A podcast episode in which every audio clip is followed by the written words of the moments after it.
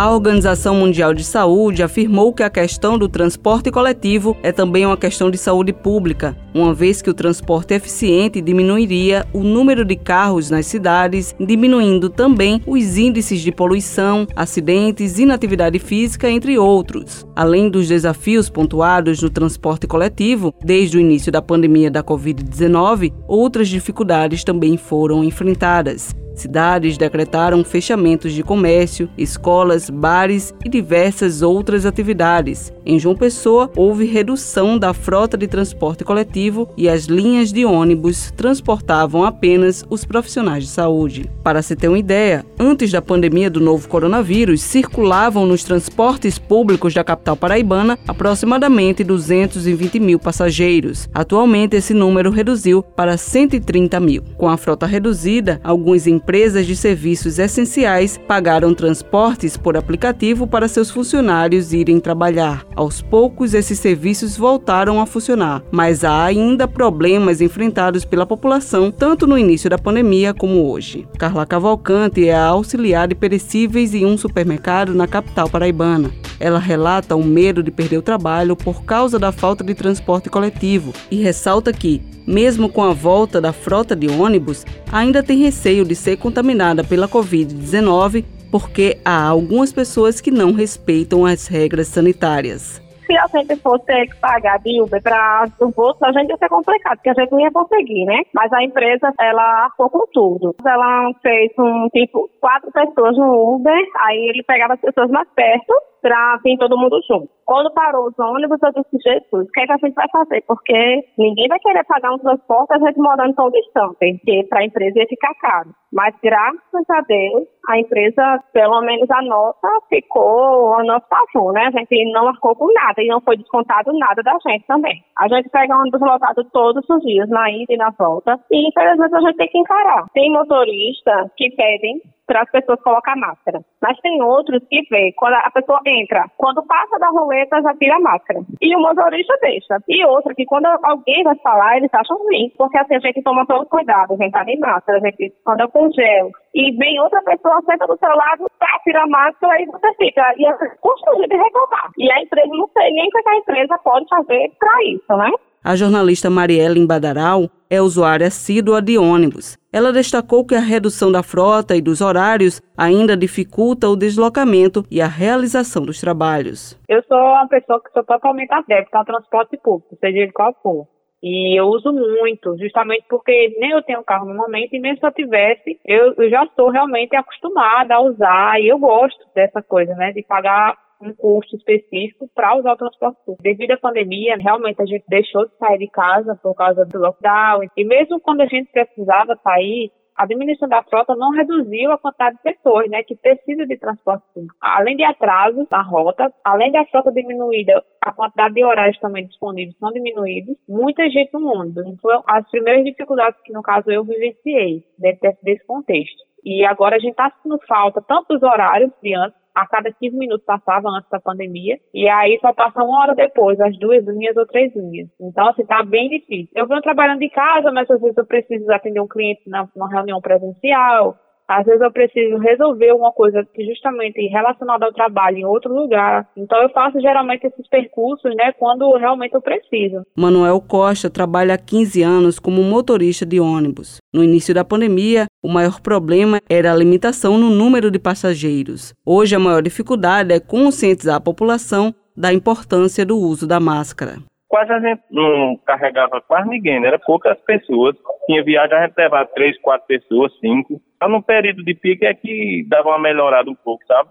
Eu fazia quatro viagens, continua as quatro, só que melhorou um pouco. Mas como no tempo da pandemia era péssimo. Para gente, por uma parte, é bom que você está trabalhando. Agora, para a empresa, não foi coisa muito boa, não, né? Que ela depende da receita, né? E, a gente também depende também da empresa. Porque teve uma época que teve um, limite de passageiro, né? Só levava o limite que, o, que era para levar mesmo. Porque quando entra uma pessoa sem máscara, a gente avisa para a pessoa o, colocar a máscara, né? As pessoas mesmo incentivam ele usar, né? Porque todo mundo com máscara e um só sem máscara, não. Porque você conversando numa boa, as pessoas vão entender, né? Que momento de pandemia e tem que andar todo mundo direitinho, né? George Moraes, superintendente de mobilidade urbana de João Pessoa, falou como foi o planejamento no início da pandemia e ressaltou que agora estão planejando saídas de mobilidade que possibilitem um deslocamento mais eficiente. As principais dificuldades em relação ao transporte coletivo foi justamente ter que,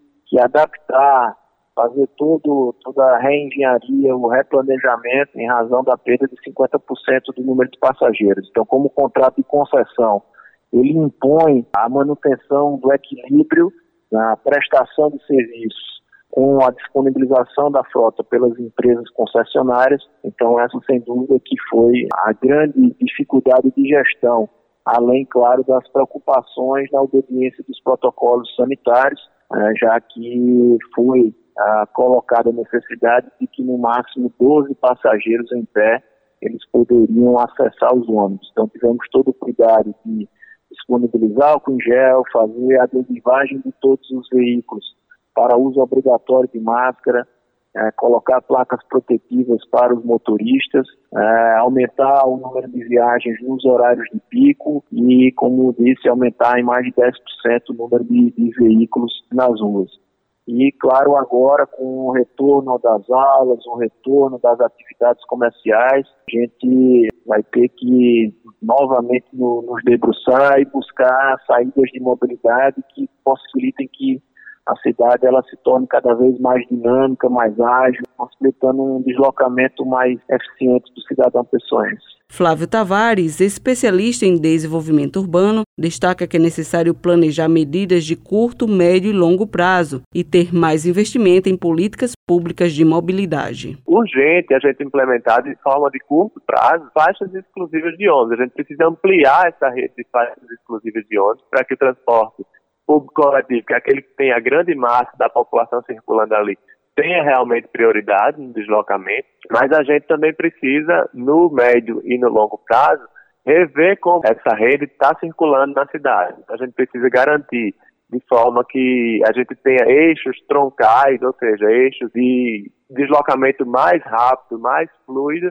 e outros, outros ônibus abastecendo entre os bairros essas redes troncais, para que a gente possa ter um deslocamento muito mais eficiente também. De longo prazo, a gente precisa reestruturar todo o sistema de modo intermodal, né? colocando novos modos né? É, de transporte no nosso sistema, que hoje é essencialmente voltado aos ônibus, mas a gente precisa incluir outros sistemas, como o próprio ônibus também, mas o ônibus na modalidade do BRT, que são ônibus que circulam com um sistema específico de canaleta, né? Até o VLT, se for possível, em, em, algumas determinadas situações. Então a gente precisa rever também um pouco essa, essa questão exclusividade do ônibus em deslocamento. Então a gente de fato precisa não só investir em novos modais, mas investir em políticas públicas de mobilidade. Enfim, tem várias questões que vão de encontro a essa priorização do transporte público coletivo. Portanto, para se modificar e realizar melhorias no transporte público no Brasil, é preciso repensar a questão da mobilidade urbana e democratizar o acesso às cidades. Com os trabalhos técnicos de Paulo Roberto Soares, produção de Tamires Máximo, gerente de jornalismo Marcos Tomás, Cibele Correia para a Rádio Tabajara, uma emissora da EPC, Empresa Paraibana de Comunicação.